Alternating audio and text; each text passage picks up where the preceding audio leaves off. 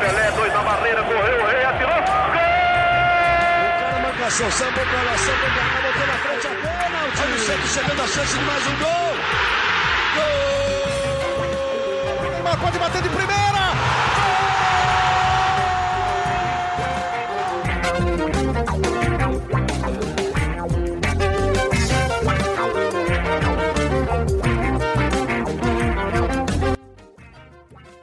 Um orgulho que nem todos podem ter. Eu sou o Bruno Gilfrida, estou aqui em mais uma semana para mais um GE Santos. Esse para falar da rodada do fim de semana do Campeonato Paulista. O Santos ganhou, ganhou do Ituano por 2 a 1 um bom time do Ituano, muito bem organizado. E para falar de Libertadores, amanhã, terça-feira, o Santos enfrenta é, o Deportivo Lara, fora de casa, em busca aí de uma vaga para continuar na Libertadores. E para falar desses dois jogos, para falar de para falar muito do Santos aqui, estou com dois convidados especiais. Um é da casa e o outro é um convidado mesmo. Então eu vou apresentar primeiro é, quem é o convidado mesmo e depois é, dou as boas-vindas para quem já é da casa. Estou aqui com Noronha, que você que está nos ouvindo com certeza conhece, já ouviu falar ou vai passar a conhecer hoje. É o dono, é, proprietário e tudo do canal Eu Vim de Santos, canal no YouTube é, que ele mesmo vai apresentar para vocês. Mas, Noronha, seja muito bem-vindo, muito obrigado por aceitar o nosso convite para falar muito de Santos aí desses dois jogos do fim de semana e de amanhã. Imagina, Bruno, prazer é meu. Muito obrigado a vocês, o Globo Esporte, pelo convite. É muito legal ter essa oportunidade. Bem, como você disse, eu sou dono do Eu Vim de Santos, de fato, um canal no YouTube, mas eu rezo e imploro a todos que não me chamem de youtuber, hein? Porque assim, não, não é um dos termos mais legais para quem é de fato jornalista. Sou jornalista, é, pratico a profissão não só no canal, mas em outros meios. E no canal tento levar um pouco da visão jornalística, menos torcedora, mais é, analista de fato. É, e bom, deu certo, né? O Eu Vim de Santos está aí com um tamanho digno, digamos assim. É, eu acho que estar aqui é até uma mostra disso, né? Porque alcança um público que o Globo Esporte também alcança. É, e a, a, nossa ideia, até, Noronha, antes de apresentar o nosso outro convidado rapidinho, a nossa ideia é se aproximar também de um público que você tem, né? Com certeza não é total o público que está aqui com a gente, né? E acho que, é, enfim, é muito bom para a gente se aproximar de é, pessoas que falam de Santos aqui no nosso podcast, vai ser uma tendência nos outros podcasts também. É, e o nosso outro convidado de hoje é a Ana, Ana Canhedo. É, você, torcedor do Santos que está ouvindo o podcast hoje, talvez tenha visto a carinha da Ana lá no, no, tempo real no fim de semana. Ela é setorista aqui no GE também e vai falar muito do jogo do, do jogo contra o Ituano. Muito obrigado, Ana, pela participação. É um prazer ter você aqui com a gente. Fala, Bruninho, Noronha, prazer participar. Foram dois anos aí de cobertura do Santos. Fazia tempo, hein, que eu não mexia com, com o jogo do Peixe. Estive na Vila Belmiro recente para fazer jogo contra o Corinthians, que é o time que eu cubro. Mas estamos aí, jogo muito bom, até surpreendente. É, acho que pouca gente esperava por, por esse jogo que foi primeiro tempo muito interessante de Santos e Ituano. Acho que tem bastante coisa para a gente discutir. E já adianto, como a gente estava falando aqui antes do podcast começar, quero falar de Ângelo, hein? Vamos falar de Ângelo, com certeza. Agora, todo podcast que a gente faz tem ali uns minutos reservados para a gente só falar de Ângelo. A gente só enaltece o Ângelo aqui, porque ele tem só 16 anos e não tem nem muito como a gente ficar, né? É, falando algo que não seja positivo dele. Mas vamos começar falando do jogo. Foi a quarta rodada do Campeonato Paulista, primeira vitória do Santos no Campeonato Paulista. É, e acho que o primeiro tempo empolgou muito a torcida, porque foi um jogo muito movimentado, assim. Mas é, eu queria começar falando, como é, falam, às vezes vão me contar alguma coisa e falam assim: ah, tenho duas coisas para contar. Você prefere a ruim primeiro ou a boa primeiro? Eu prefiro sempre a ruim para deixar a boa por último. Então eu queria começar falando do que a gente viu de problema nesse, nesse jogo, Noronha. Porque eu estava assistindo o seu vídeo, é, o vídeo que você publicou ontem, é, com a, sobre a recomposição defensiva e tudo mais, e eu acho que isso foi o que mais preocupou, né, Noronha? Acho que é, no jogo de, do fim de semana a gente viu muita coisa boa, mas acho que essa questão preocupou bastante, né?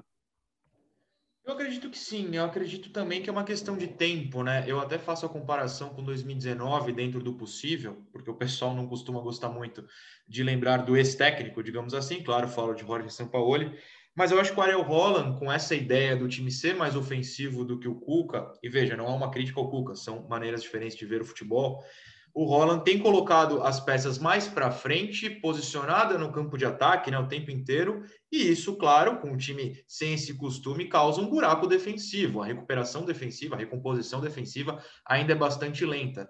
É, bom, quem viu o jogo vai lembrar, por exemplo, que no gol do Ituano, o Kaique dá um carrinho no vazio, né, e o jogador do Ituano sai livre.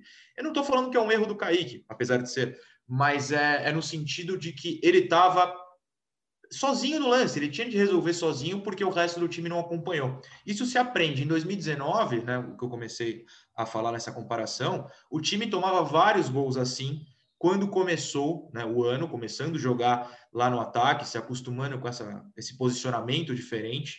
Tanto que cai para o River do Uruguai, por exemplo, na Sul-Americana, com gol exatamente assim. Mas mais para maio, junho ou segundo semestre que seja, parou porque os jogadores se acostumam. Então, eu acho que é um problema que existe, essa recomposição defensiva muito lenta, é, a formação ainda não está acostumada, os jogadores não sabem bem onde estar, mas é um problema, assim, até facilmente corrigido na minha visão. É, e no seu vídeo, Noronha, você destacou bastante a questão do Felipe Jonathan, né? Porque é, fica muito claro, assim, eu não sei se é isso, né? Mas me parece que ele a todo momento tentava pressionar, porque talvez o Ariel tenha pedido para os jogadores pressionarem mais, né? Mas precisa pressionar da maneira correta. Exato, o Felipe, é, não só no lance do gol, que foi pelo lado esquerdo da defesa do Santos, ou seja, o dele, como em outros dois lances, ao menos perigosos do Ituano, que o John salvou, que a zaga salvou, tem um carrinho lindo do Luan Pérez, por exemplo, são jogadas construídas ali. Só que é exatamente isso. É, se ele precisa pressionar lá na frente, se ele precisa com a bola no, no pé do ataque buscar a linha de fundo na movimentação, mesmo que seja sem a bola, alguém precisa estar treinado para quê? Para cobrir esse espaço que ele vai deixar. Me pareceu ainda não está pronto o time nesse sentido. Me pareceu não, aliás, tenho certeza que não está pronto, porque as jogadas de novo foram o tempo inteiro por ali. Ele não vai ter pique para pressionar e voltar. Então, uma peça tem que ser puxada, talvez um Sandri ou um Alisson, no caso, ou você abre mais o Luan Pérez, enfim, o buraco ainda existe. O que não pode, quando o Felipe está lá no ataque, é uma coisa. O que não pode é ele sair da lateral esquerda para marcar no meio e aí não tem ninguém lá atrás. Isso aconteceu algumas vezes. Esse tipo de marcação me preocupou um pouco porque não é pressão, né? Pressão é lá na frente. Quando o Felipe simplesmente abandona a posição, é algo que aí é uma observação que o Roland precisa fazer com o próprio Felipe, na minha visão.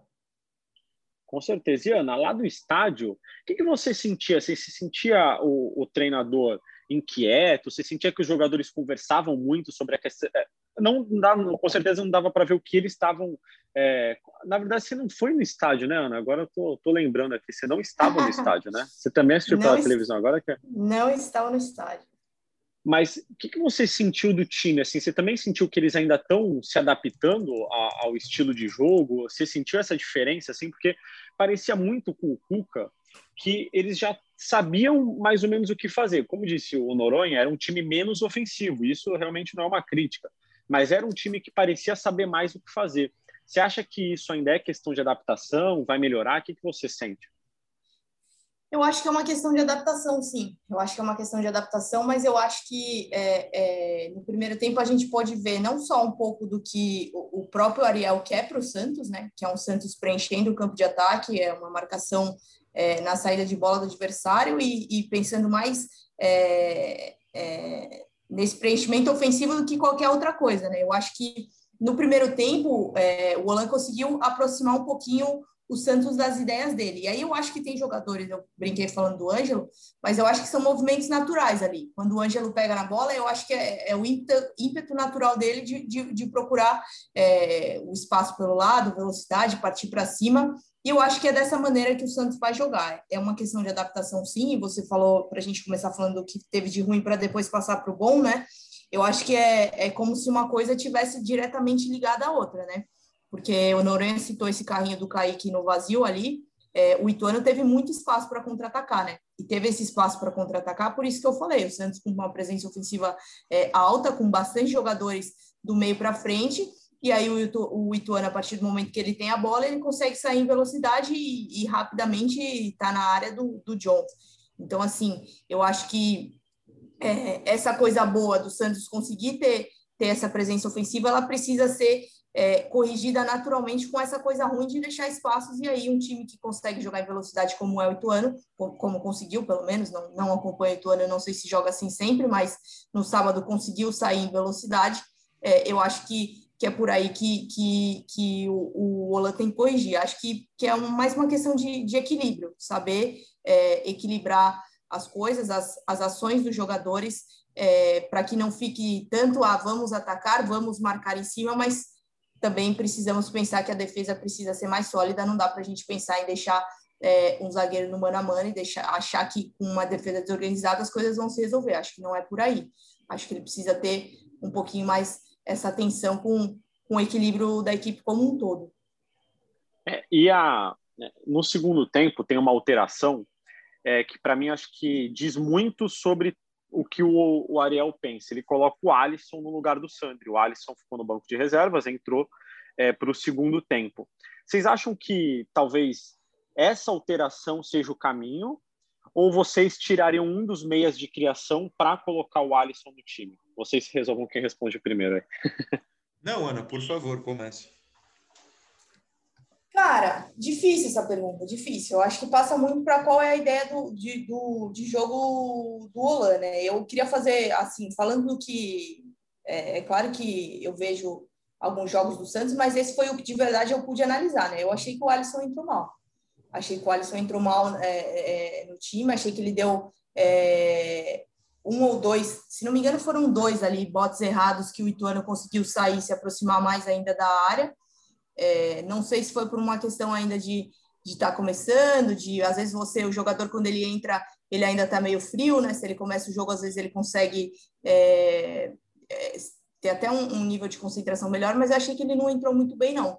É, nesse momento, minha opção seria pelo Sandri, mas não sei, acho que passa um pouquinho também pela ideia. O, o Olaf falou também de uma questão de experiência, né? O Alisson tem é, assim que entrou, já recebeu a braçadeira de capitão do Lua Pérez, então é, acredito que o Alisson seja um jogador importante, é, mas não gostei do que eu vi no sábado, não. Não sei se eu estou falando besteira, não sei se o Noronha concorda, mas é, no sábado achei que o Sandri foi melhor. Não está falando besteira, mas eu concordo só em partes. A parte do Alisson, de fato, não ter ido bem. É, mas eu acho que a discussão, na verdade, não é sobre Alisson ou Sandri, né? Eu acho que é sobre a tática para um jogo específico e que os dois podem jogar. É, a gente pode puxar o jogo contra o Lara, a primeira partida, em que o Santos joga com uma linha de três na zaga quando tinha a bola. O Alisson recuava e na próxima linha de três tinha o Sandri, né? O Santos jogou no 3-3-4, uhum. uma posição até bastante curiosa, uma tática bastante curiosa. O Alisson, quando ele recua é, entre os zagueiros, né, o Kaique e o Luan, para mim é o posicionamento dele. Ele não tem um grande passe, coisa que o Sandri tem, e ele é um bom marcador. E, estando na linha de zaga, se ele sai para dar esses botes mais avançados citados pela Ana, ainda tem uma cobertura, né? É, um pouco mais recuado, o Kaique e o Luan estão até próximos. Só que para a saída de bola funcional, o Alisson não pode estar sozinho ele precisa ter alguém para ajudar porque o passe dele não é tão forte. Então, Alisson e Sandri juntos funcionam. O Santos ganhou do Lar assim. Em jogos em que a vantagem numérica do Santos no campo de ataque é, é grande, né? O Santos vai ter a posse o tempo inteiro, e contra o Ituano foi assim. É, eu acho interessante você tirar o Alisson e talvez recuar o Sandri. Mas aí você faz o que foi feito contra o Ituano, que é o Sandri de primeiro volante, sim, mas não entre os zagueiros você recua os laterais, no caso Felipe Júnior tem o Balieiro, que não deve ser o titular, fecha um pouco mais Kaique e Luan e faz uma linha de quatro, aí vira um 4-3-3 mais tradicional. E o Sandri pode jogar à frente dessa linha da zaga. Eu sei que a gente está no podcast, não é tão fácil entender com a imagem, né? Porque ela não existe, obviamente, o posicionamento em campo, mas é o Alisson jogando entre os zagueiros, o Sandri consegue jogar à frente dos zagueiros, numa explicação mais básica. E o Sandri é capaz de marcar e é capaz de dar esse passe. Num, num, num, adversário, né, contra um adversário que o Santos não tenha tanto a posse, você recua o Alisson e você fortalece a marcação com dois volantes, o próprio Alisson e o Sandri. Então acho que dá para você variar. Num jogo em que o Santos vai ter a bola, tira o Alisson, deixa só o Sandri. Num jogo em que o Santos talvez não tenha tanto, recua o Alisson, mantém ele em campo e traz o Sandri um pouco mais próximo do Alisson para ter dois marcadores fortes no meio. Eu acho que dá para variar é, nessas formações, pelo menos nesse começo de temporada, até porque o Roland está conhecendo o elenco. Né? É, é, acho que esse exemplo que você citou foi é, eu concordo plenamente que é sobre ter mais a bola, porque contra o, o Lara, no jogo de ida, inclusive, é, tem lances que o Alisson pega a bola ali quase perto da área do, do Lara e ele erra passes, e aí ele não tá lá atrás para dar o bote, né? Porque ele estava fazendo um papel que talvez um outro meia de, devesse estar fazendo, porque o Santos teve muito a bola contra o Lara, principalmente no primeiro tempo, é, e aí ele errou passes bobos ali na frente da área, próximo da área, é, porque talvez ele não saiba jogar naquela função, né? Tão avançado assim. Tem um lance contra o Lara que é explica bem isso que você falou, mas é na área ofensiva, né? No ataque do Santos. Isso, isso, tenta... isso, ah, é isso, isso, né? Então, ele tenta é driblar o jogador do Lara perto da meia-lua. E aí, quando ele perde porque... a bola ali, não tem ninguém atrás. Exato. Não, é que eu tinha entendido. Deveria ser ele, né? Isso. Deveria é... ser ele que tá, deveria estar atrás. Perfeito, eu, eu tinha entendido, até fiz uma relação, porque aconteceu do outro lado também na área defensiva, do Alisson tentar um passe mais recuado, e aí já dá a bola para o rival mais perto da sua área. Mas lá atrás ele abre espaço. O Alisson não é um passador. Só que, por outro lado, você pode até pensar que no lance do gol é, do primeiro contra o Lara, que é do Balieiro, é o Alisson que entra na área, né? É o Alisson que chuta, a bola rebate e sobra para o Balieiro. Então, assim, não é que o Alisson é, numa palavra forte, não tem utilidade na, na, no campo ofensivo. Ele tem, ele sabe ocupar o espaço, ele mostrou isso no lance do gol. Mas ele subir tanto é, abre um espaço lá atrás que não tem ninguém no elenco hoje, pelo menos me parece, com a capacidade de recompor. Então é uma dúvida, né? Você começa a pensar, até é curioso, o Santos tem um elenco curto, mas você já está discutindo aqui 12 jogadores.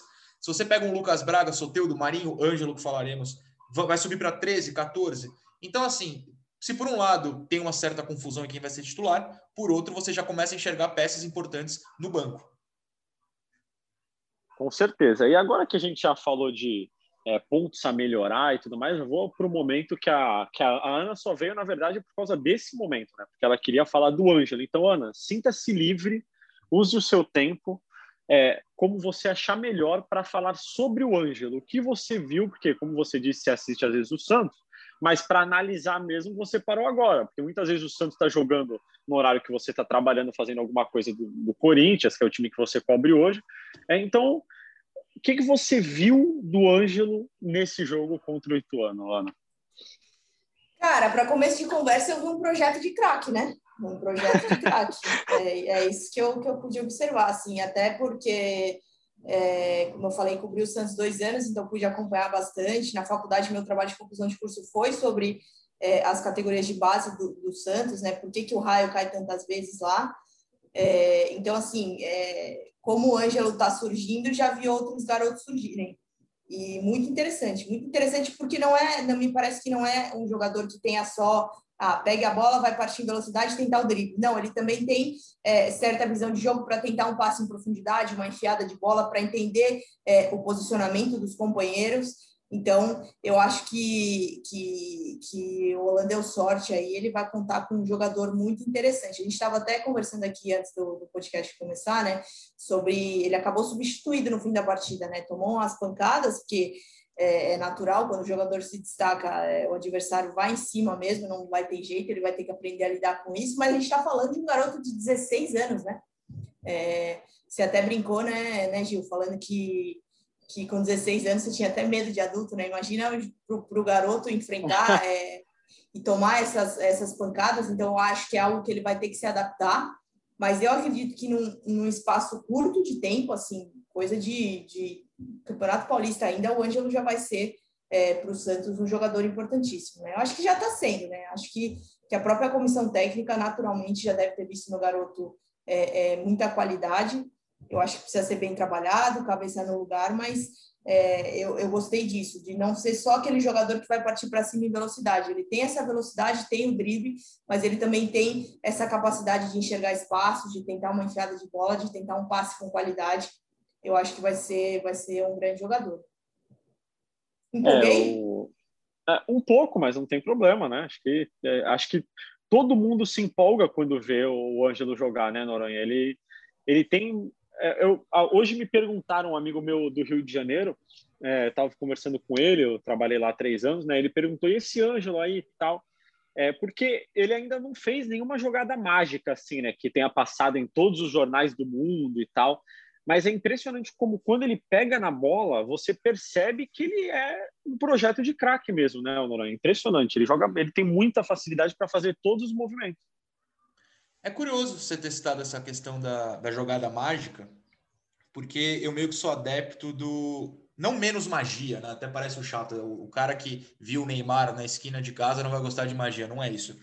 Mas é, é, é que a parte que mais me interessa no Ângelo é enxergar o quanto ele é capaz de ler o jogo com uma qualidade absurda. Porque a leitura de jogo, o drible faz parte da leitura de jogo. A leitura de jogo inclui o drible. Então ele sabe o momento certo de, de driblar, ele enxerga a postura do defensor quando ele está digamos, uh, sem a perna de apoio no chão, ele não tem como girar e recuperar no pique do Ângelo. E ele dá o tapa para a linha de fundo nessa hora. Eu penso em três lances ao falar do Ângelo e dessa leitura. Essa capacidade do drible na hora certa. Um contra o Ituano, em que ele sai do meio de dois caras com um tapa, um tapa perdão, nas costas dele. Ele dá um tapa para trás, gira entre dois caras, junto com uma canetinha, né? Bola entre as pernas, e sai jogando. Ele, com 16 anos, ele mostrou a capacidade de proteger a batida do corpo rival, né? No corpo a corpo, ele ganhou ao mesmo tempo que gira com um drible, é um negócio impressionante. E um terceiro lance também contra o Ituano, é um lance que infelizmente o Marcos Leonardo, é, entre muitas aspas, estraga, é um chute que acaba saindo torto, mas o Ângelo está cercado por quatro, uma comparação muito fraca, para quem lembra, né? Denilson na Copa de 2002, quatro caras cercaram, não era uma perseguição, mas é engraçado. O Ângelo levanta a cabeça e vê o Marcos atrás desses quatro caras, e ele faz um passe reto num buraco, num micro espaço entre esses quatro caras. Ou seja, ele tem a capacidade de enxergar ao mesmo tempo um companheiro passando, o buraco e acerta o passe. Então é um negócio absurdo, assim. Tudo é... isso em movimento, né? Tudo os isso em movimento. Os caras não pararam e falaram, Ângelo, olha aí rapidinho e acha o espaço. Não, não. Foi tudo em movimento. Exatamente. Então até você brincou com a Ana, a empolgou. Não, mas é, é, por que não se empolgar com alguém com 16 anos que é capaz de fazer isso? Então, um cara de 30 e não faz, eu não vou me empolgar. Com 16 anos, eu vou me empolgar sim. E eu não tô nem falando porque, ah, joga no time que eu torço, não sei o quê. É porque é empolgante ter um cara desse tão cedo aqui, numa época em que os jogadores, quando fazem 18, a gente está falando do Santos, Puxa o Rodrigo, já vão embora. Você pode imaginar o Ângelo jogando assim por dois anos, no mínimo. Então, é empolgante também nesse sentido. Exatamente. Ele é, ele tá no profissional hoje, acho que é, sempre tem aquela questão, pô, mas foi um profissional com 15 anos, tá jogando com 16, ele pulou muitas etapas. Na semana passada eu entrevistei o Jorge Andrade, que é o gerente de futebol do Santos, e ele falou que o Ângelo chegou no profissional no ano passado porque não tinha mais desafio para ele na base. Ele ia jogar com os meninos da idade dele e já não tinha desafio. Aí ele foi jogar com os meninos de 17 anos e ele continuou sem ser desafiado. E aí ele foi jogar com os meninos de 20 anos e também não foi desafiado. Então não é questão de pular etapas, ele não era mais desafiado na, na base do Santos. Então ele ficou ali treinando por um tempo um profissional, porque, segundo Jorge, o desafio para ele era treinar contra o Lucas Veríssimo, o Luan Pérez, um zagueiro mais experiente. É, e ele tem é, recebido, é, como disse o Jorge, inclusive, aulas né, do, do, do Ariel, é, para ele driblar mais para fora e tal. E eu acho que isso é importantíssimo é, no crescimento dele. O Kaique falou isso na entrevista que deu para a gente também na sexta-feira, disse que é, o Ariel conversa muito com ele sobre é, não driblar tanto na zaga, não dar tantos passes arriscados. Eu acho que isso é de uma importância muito grande na formação de, de jogadores novos, assim como eles, né, Ana? Porque ainda não são jogadores prontos, são jogadores que precisam é, virar jogadores profissionais. E ter um técnico como o Ariel tem sido para eles, acho que é importantíssimo. Né? É, eu acho que não, não só ter um, um, um, técnico como Ariel, acho que é importantíssimo sim. Eu acho que ele está disposto, pela até ouvindo a entrevista coletiva dele, eu acho que é um cara que está disposto sim, que entendeu que o Santos nesse momento não vai ter reforços, que ele vai precisar desses garotos e para precisar para ter esses garotos à disposição e bem, ele precisa passar confiança como líder é, que é da comissão técnica. É, mas é o que você falou, né? É, precisa ter paciência, são jogadores que ainda vão oscilar um pouquinho. O próprio Noronha, a gente citou aqui é, o Kaique na hora que deu o carrinho, ok, ele estava sozinho, a defesa estava desorganizada, estava, mas ele errou. Ele errou, ele errou o bote. Isso vai acontecer. Eu acho que faz parte, faz parte do desenvolvimento. É uma jogada que ele vai rever, é, vai tentar corrigir no treinamento. Então, acho que assim, é, se tem um clube que para os garotos é, se desenvolverem é bom, esse clube é o Santos. A torcida tem paciência, é, o treinador, quando vem, já sabe que vai, vai precisar contar com esses jogadores. Então, assim, é, Ângelo, Kaique, esses meninos que estão subindo, o, o Pirani, estão é, no clube certo, estão no momento certo. Eu acho que, que, que o, Santos, o trabalho do Santos tem, o trabalho do Lano Santos tem potencial para dar certo com esses meninos, sim. Você falou de um menino, o Ana, que estava aqui no roteiro para falar dele exatamente agora, que é o Pirani. É, o Santos, no ano passado, com o Cuca, acabou é, dando algumas oportunidades ao Lucas Lourenço, é, que é um jogador do mesmo setor do Pirani, mas que eu acho que são, eles são muito diferentes assim. Mas Noronha, por que, que você acha que o Pirani parece estar mais acostumado, digamos assim, mais à vontade até, e mostra mais inteligência do que o Lucas Lourenço mostrou? É uma questão é, de talento mesmo, que você vê assim e fala assim, não, é normal, né? Um ser mais talentoso que o outro. Ou você acha que pode ser uma questão mais de maturidade, assim, um já chegou mais maduro, chegou mais pronto? O que, que você vê de diferente nesses dois jogadores? Sem criticar um, né? Sem dizer que um não presta, nada disso. Mas o que, que você vê de diferente neles? Cara, eu preciso voltar no tempo, tempos pré-pandêmicos, lá por janeiro de 2020, é, Existe esse de... tempo ainda? Parece maluco, né? Parece fazer uma década, mas curiosamente foi só no passado. É, eu não sou muito fã de copinha, é, não porque eu não gosto da copinha, porque tempo, né? Você precisa assistir muito jogo de base, base é um negócio muito mais complexo. Mas estava lá passando o Santos e Timon do Maranhão. Eu falei, ah, deixa eu assistir isso aqui. Não vou assistir. E os dois estavam em campo. O Pirani entrou no segundo tempo, o Lourenço foi titular. No sub-20, e o Lucas, até me corrige se eu estiver errado, o Lucas é dois anos mais velho que o Pirani, se eu não estiver enganado, acho que no momento 20 a 18. Vai, vai falando que eu vou checar nesse momento. Perfeito. É, o Lucas, no sub-20, já sofria com uma questão física. É, ele é um cara mais condutor de bola, ou seja, ele precisa ter a bola no pé e conduzir, conduzir, conduzir.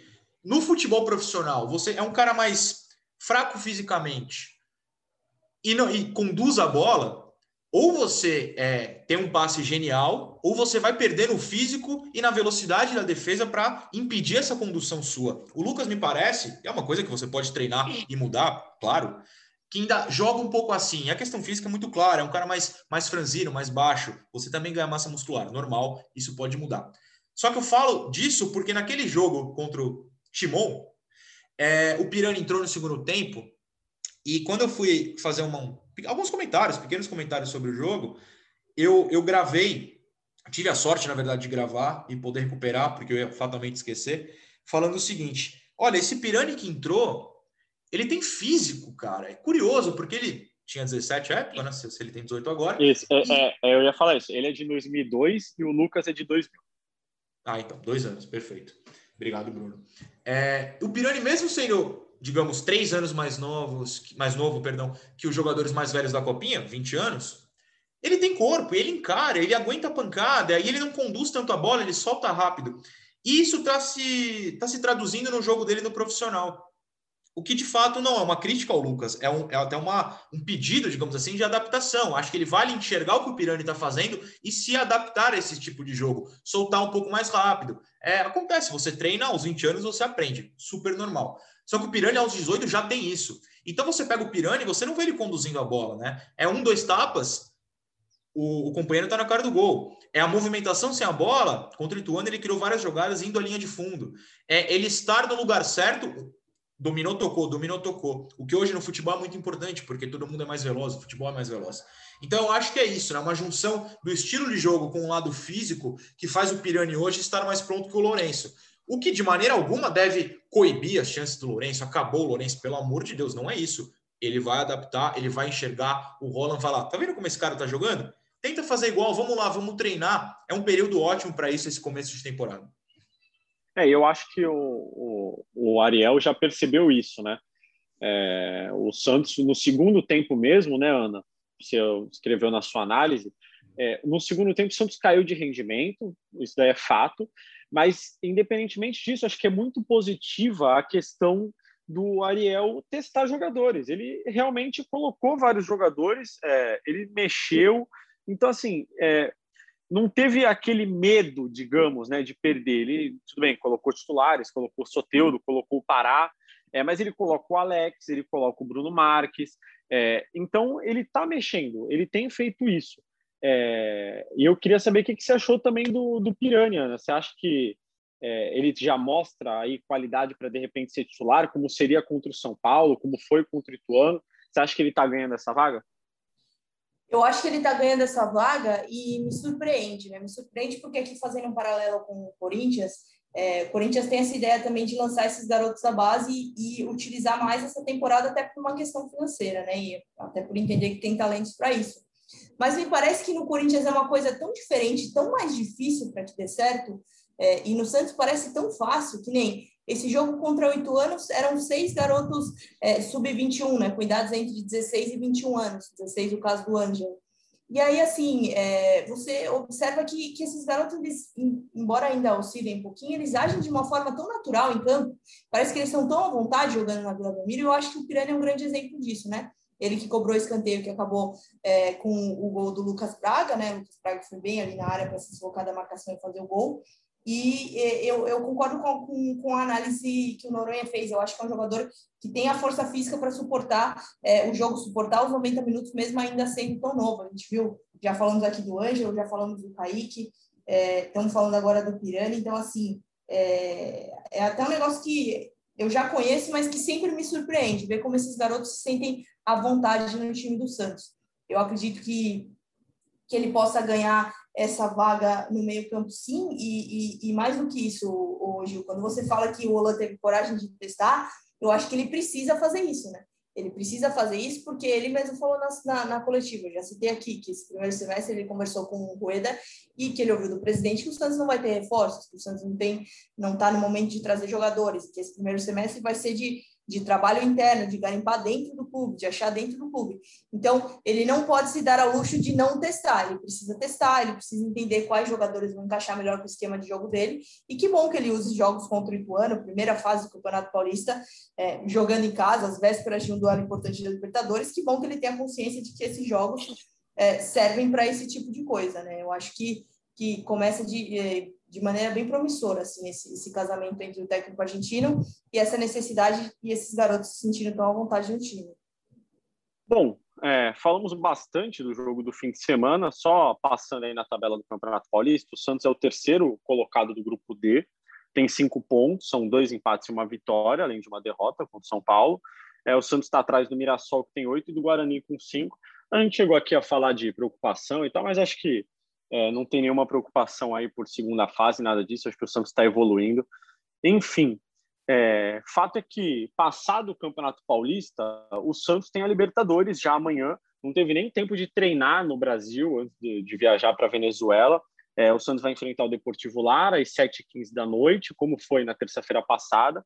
O jogo vai ser em Caracas e o Santos não vai ter mais uma vez é o Marinho, que ainda vem se recuperando da Covid-19, ele perdeu peso, enfim, perdeu massa muscular, é, e aí está recuperando o condicionamento físico. O Caio Jorge, que ainda não está pronto depois da lesão muscular na coxa. O é, que, que vocês esperam desse jogo? Vamos começar com a Ana. O é, que, que, que você viu do jogo de ida que acha que vai se repetir? Você acha que o Santos tem que ir para cima mesmo? Você acha que é, deve segurar um pouquinho o resultado? Lembrando que o Santos ganhou de 2 a 1 então o empate é do Santos é, vitória simples é, por 1 a 0 é do Deportivo Lara, por causa do gol fora de casa. Enfim, o que, que você acha, Ana? Você acha que o Santos vai para cima? Você acha que o Santos vai ficar na defesa? O que, que você espera desse jogo de amanhã? Olha, eu espero e torço para que o Santos, é, com inteligência, mantenha seu estilo de jogo, né? Porque eu acho que quando o time sai muito dessas de ah, eu vou jogar com resultado, por mais que esteja jogando fora do país, enfim, eu acho como essas coisas podem começar a se complicar. Eu acho que o Santos tem que jogar da maneira que ele sabe jogar. E com um time é, cheio de garotos, você citou aí que o Marinho vai estar fora, é, Caio Jorge também é, não deve jogar, enfim, Santos que deve voltar a ter seus jogadores experientes como titulares, né? Não sei aí, até você pode me falar melhor, mas talvez o Pará entrando nesse time, o Pará que fez o primeiro jogo da temporada contra o Ituano, o Soteudo deve ser titular, a gente não sabe ainda se, se o se o Olan vai colocar o Alisson ou não já como titular, mas eu acredito que o Santos não possa fugir da característica que ele tem de ser um time naturalmente ofensivo. Me parece que é isso que o Olan quer, um time com marcação é, e preenchendo o campo do adversário, ficando no campo de ataque, ficando com a bola, tentando construir a jogada. Então, é, eu acredito que, que a estratégia de sucesso para o Santos é fazer aquilo que o Santos sabe fazer. Não, não, não jogaria com o resultado embaixo do braço, não. Mas é claro que você precisa ter certa inteligência, né? O Santos tem uma vantagem boa, é, conforme o tempo for passando, aí sim você vai se adequando ao que o jogo te propõe, né? O Deportivo Lara precisa da, do resultado certamente vai ter que se expor. Vamos ver aí o que espera. Eu iria com um time parecido com esse que venceu em Ituano. Você ainda não vai ter o Caio Jorge, não vai ter o Marinho, colocaria talvez o Soteudo, e, e, aí você começa a pensar em escalar esse time, mas eu iria com que, mais ou menos com que foi esse jogo contra o Ituano. E você, Noronha, se fosse o Ariel, o que você falaria no vestiário é, para os jogadores e como que você escalaria o Santos para esse jogo contra o Deportivo Lara? Bom, é, eu acredito que se o técnico prega, não só desde o momento em que chegou nesse clube, mas nos anteriores, de que a melhor defesa é ter a bola no ataque, o Santos não pode abdicar de jogar com a bola no ataque contra o Lara, mesmo que o empate é, favoreça, né? É, só não pode perder de 1 a 0 ou dois gols de diferença. Então eu acho que o Santos precisa se postar da mesma maneira que, que, que o fez da partida de ida, né? Os jogadores do meio campo para frente e aí a gente vai voltar na discussão anterior que começou até o podcast, a recomposição defensiva. Mas, mas você para se defender, se a sua defesa ainda não é tão forte, você precisa manter a bola no ataque. Então, um jogo de posse de bola de 65%, 70% ou mais com a bola no seu pé, trocando passe no ataque, sem se desesperar, sem dribles em momentos inadequados, é, sem invenção nos passes, digamos assim, digamos assim deve ser o suficiente para o Santos segurar o Lara, não deixar o Lara se animar com o jogo e, e forçar o Lara a simplesmente apostar no contra-ataque. Claro, aí você torce por uma evolução mais teórica do que treinada na recomposição defensiva, mas se retrancar, segurar o jogo Lara não me parece uma postura inteligente, porque você anima um time que na teoria não tem tanta chance, né? Ele não conseguiu jogar na Vila com a bola no pé. Se você der a bola, você vai animar os caras. Você vai mostrar ao lar, olha, a gente está com certo medo. Então, eu acho que o estilo de jogo, se ele prega que a defesa é ter a bola no ataque, é, é obrigatório que a continuidade seja essa. Você me fez uma segunda pergunta no final, me empolguei com essa primeira e talvez não a segunda. a segunda era como que você escalaria esse time, assim, se você mexeria muito, iria comparar mesmo, sem mistério, Alisson e Sandri, o que, que você faria aí de, de diferente ou de não diferente nesse time para o jogo contra o Lara? Não, então, eu acho que a, a, tendência é a mesma formação do jogo de ida, mas com algumas peças modificadas, né? O Santos jogou com o Balieiro na direita no primeiro jogo. Acho que o Pará volta. Acho que a tendência é que o Pará volte, até porque se ele for no mesmo esquema de linha de três, como já, já explicamos aqui, o Pará é capaz de jogar centralizado. Ele já fez isso nos dois últimos anos, é, algumas vezes. Então, acho que vamos. O, Santos vai com o João Paulo, né? Acho que o João Paulo volta, aparentemente, esse revezamento do John no Paulista, João Paulo na Libertadores. Aí Kaique Luan Pérez com o Alisson entre os dois. Acho que o Alisson joga. Para Felipe Jonathan, Sandri, nisso já temos seis. E aí, é, quatro no ataque é, é, é, que vem a confusão, né? Porque, obviamente, Marinho e Caio Jorge não jogam, joga Ângelo, joga Soteudo, e aí você começa a pensar: joga o Marcos Leonardo? Joga o Jamota? joga o Pirani, um desses três já fica fora. A minha tendência é acreditar que o Pirani fica fora, o Jean... Ah, e o Lucas Braga, esqueci do Lucas Braga. Ainda tem o então, Lucas mais Braga, um, tá? dois fora. A minha tendência é acreditar que Jamota e Pirani não joguem e jogue o Lucas Braga com o Marcos Leonardo, como foi na ida, e aí você fortalece o banco com o Jean, com o Pirani, em caso de necessidade de fortalecer o meio ofensivo depois. É, acho que o ataque vai de Ângelo Soteudo Lucas Braga e Marcos Leonardo. É o que eu faria para começar o jogo. É, eu também acho que talvez seja a escalação ideal. Você faria alguma coisa diferente, Ana? Quem que você não escalaria ou escalaria desse time aí? Acho que, é, acho que é mais ou menos por aí. Acho que até na coletiva o Ola deixou claro que alguns jogadores foram poupados e entraram no decorrer da partida justamente para estarem à disposição para esse jogo contra o Lara, né? O caso do Soteu, do Alisson, Pará. Eu acredito que ele vai voltar com esses jogadores para o time titular, né? O Pará voltando agora. E aí, naturalmente, algumas peças vão ter que sair. Acho que precisa ter um banco com jogadores que de fato entrem e façam a diferença. É, é o caso, por exemplo, o, o Noroeste tem a possibilidade do Pirani ficar no banco. É um jogador que pode entrar é, e o Santos conseguir jogar de maneira diferente. Então, acho que é mais ou menos por aí mesmo. Acho que o Santos vai contar com o retorno desses três jogadores e E é o que eu falei, não pode fugir da característica que tem. Se os times sabem jogar com a bola nos pés e atacando, é assim que ele tem que ir. Não dá, não dá para ter essa de ficar jogando com o resultado embaixo do braço, não, que isso aí é perigosíssimo no futebol. É, lembrando, mais uma vez, como ganhou por 2 a 1 na Vila Belmiro, o Santos tem a vantagem do empate. O Deportivo Lara, se vencer por 1 a 0 leva a classificação porque marcou um gol fora de casa, mas qualquer derrota do Santos por um gol de diferença, desde que o Santos marque dois gols, né, porque se for 2 a 1 para o Lara, a decisão vai para os pênaltis, desde que o Santos marque dois gols e perca por um gol de diferença, o Santos também está classificado. Então, acho que é uma, uma situação muito confortável. É, para finalizar o nosso episódio aqui, com, com o Bravo Noronha, com a Ana, é, eu queria palpites. O Léo, que é o nosso apresentador que está de férias, né? Já faz três meses que ele está de férias. Ele adora pedir palpite e tal. Então eu mantenho isso aqui, essa tradição no GE Santos. Eu queria começar pela Ana. É, Ana, qual o seu palpite para o jogo de amanhã? Você está confiante? Você acha que o Santos vem? O que, que você espera? Eu acho que o Santos vai passar sem grandes dificuldades para a próxima fase da Libertadores. Difícil a gente falar de placar, né? Mas quem sabe 1 a 0. 1 a 0. 1 a 0. Tá bom, agora, agora é contigo, Noronha. Olha, quem me acompanha sabe que quando eu palpito acontece o completo oposto. Então eu vou inventar aqui. Vai ser empate, porque aí eu não tô zicando e não quer dizer que o oposto é a derrota. Então, assim, empate. Empata, classifica, não perde, dá tempo de trabalho. Pronto, já, já saio pela tangente aqui. E antes da gente finalizar, eu vou até repetir algo que eu disse aqui antes da gente começar a gravar o, o nosso podcast, que foi quando você digita lá no YouTube Eu Vim de Santos, que é o nome do canal do Noronha, é, aparece nas sugestões, antes de você apertar Enter, a música é, tradicional do Charlie Brown Jr., né? Que é uma música muito conhecida, enfim.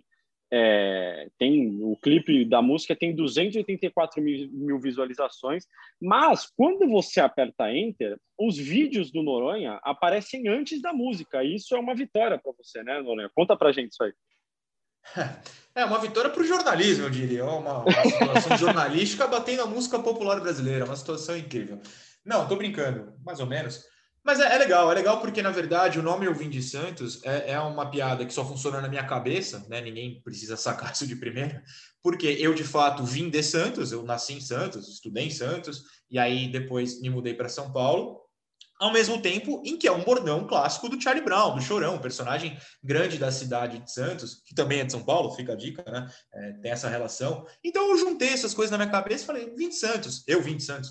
E, e aí, quando, pelo menos no algoritmo da rede social, é, indica o meu canal à frente, né? Provavelmente para gente que acompanha mais futebol, para mim é uma vitória. Quer dizer que eu tô à frente de um ídolo meu, que é, que é o Chorão, a banda uma das minhas preferidas. Então, é pelo menos na, no quesito humor, é, eu me sinto um vitorioso com essa situação. E, cara, muito obrigado aí, porque acho que você se sente um vitorioso e para a gente foi muito legal te receber aqui hoje. A vitória foi nossa hoje, digamos assim, é, de poder te receber aqui. A gente conversou semana passada, enfim, bom que a gente conseguiu conciliar as agendas. É, que você venha mais vezes, vai ser sempre um prazer te receber aqui, Noronha. Muito obrigado. Bruno, tal como o futebol que eu gosto, que é ofensivo, eu gosto de ocupar espaços. É, assim, se vocês me quiserem todo dia aqui, eu tô aqui. Se, me quiserem convidar, eu tô aqui quando for também, pode ter certeza disso. Obrigado a você pelo convite, ao Globo Esporte e quando quiser, de verdade. Brigadão e um prazer também trocar essa ideia com a Ana, além de você. Um abraço para vocês vai ser sempre um prazer, como foi um prazer, Ana, hoje te receber aqui também. É que você, em outros plantões de fim de semana, também dê sorte ao Santos para depois, durante a semana, a gente poder falar de vitórias aqui no nosso podcast. Muito obrigado. Valeu, Gil. Valeu, Noronha. Ótimo papo. É sempre bom ver jogo do Santos. Melhor ainda quando o time joga bem, aquele primeiro tempo bem especial. Sempre gostoso assistir esses meninos aí dando certo. Posso mandar um salve aqui, não? Oh, claro que você pode mandar um salve. Queria dar um alô, agradecer aí a Thaís que veio falar comigo depois, disse que gostou da análise e tal, e, e também é, o William. O William é um bravo guerreiro, porque ele continuou me seguindo, mesmo depois que eu parei de cobrir o Santos e fui pro Corinthians. E aí mandou um alô lá, mandou um alô lá esse fim de semana quando eu falei no Twitter que voltaria a cobrir o Santos. Então, assim, surpreendente, né? Já tô há dois anos no Corinthians. Então, legal, legal demais. Obrigada aí pro pessoal e, e valeu, Gil. Sempre que você quiser, tamo aí. Para participar do podcast do, do, Peixe. Me enrolei um pouco nesse final, hein? Não, não tem problema. Aqui, aqui você é de casa. Muito obrigado também a todo mundo que ouviu, que mandou palpite, que participou. É, você pode ouvir o nosso podcast no Spotify, na, na Amazon, é, no próprio GE, em todas as plataformas que é, você gosta de ouvir, você se sente à vontade. Nosso podcast está lá. Na quarta-feira a gente está de volta novamente com convidado, mas a gente fala depois sobre isso, vai ser surpresa. É, espero que você tenha gostado e é isso. Até a próxima. Um grande abraço.